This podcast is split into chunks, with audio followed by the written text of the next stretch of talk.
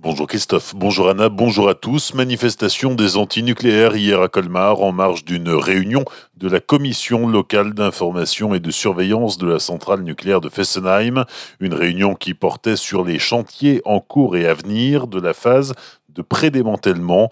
Les manifestants dénoncent le projet de technocentre de recyclage des matériaux radioactifs. Yves Médinger représentera la collectivité européenne d'Alsace au sein de France Hydrogène. Cette association fédère les acteurs de la filière française de l'hydrogène.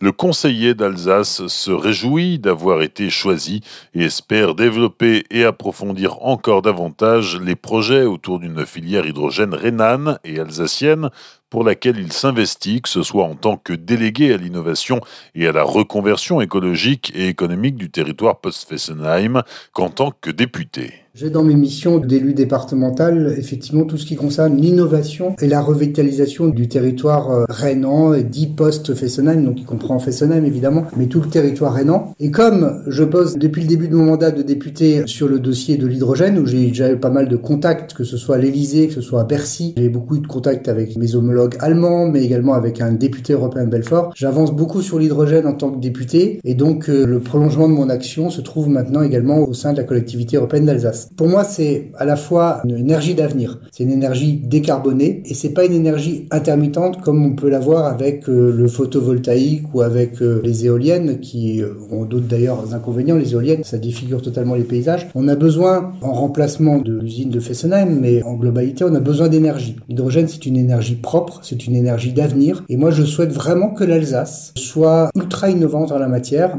et qu'on soit véritablement à la pointe du progrès pour décarboner nos industries et les alimenter en énergie. Et pour moi, l'hydrogène est parfaite pour cela. Des propos recueillis par Pablo Desmar, le développement d'une filière hydrogène alsacienne sera un levier puissant de développement du territoire, que ce soit en termes de création d'activités économiques et de recherche, de transition énergétique, de formations innovantes, de reconversion post-Fessenheim ou encore d'attractivité et de coopération franco-allemande dans le cadre du projet de mise en place d'un pôle rénan d'innovation autour de l'hydrogène.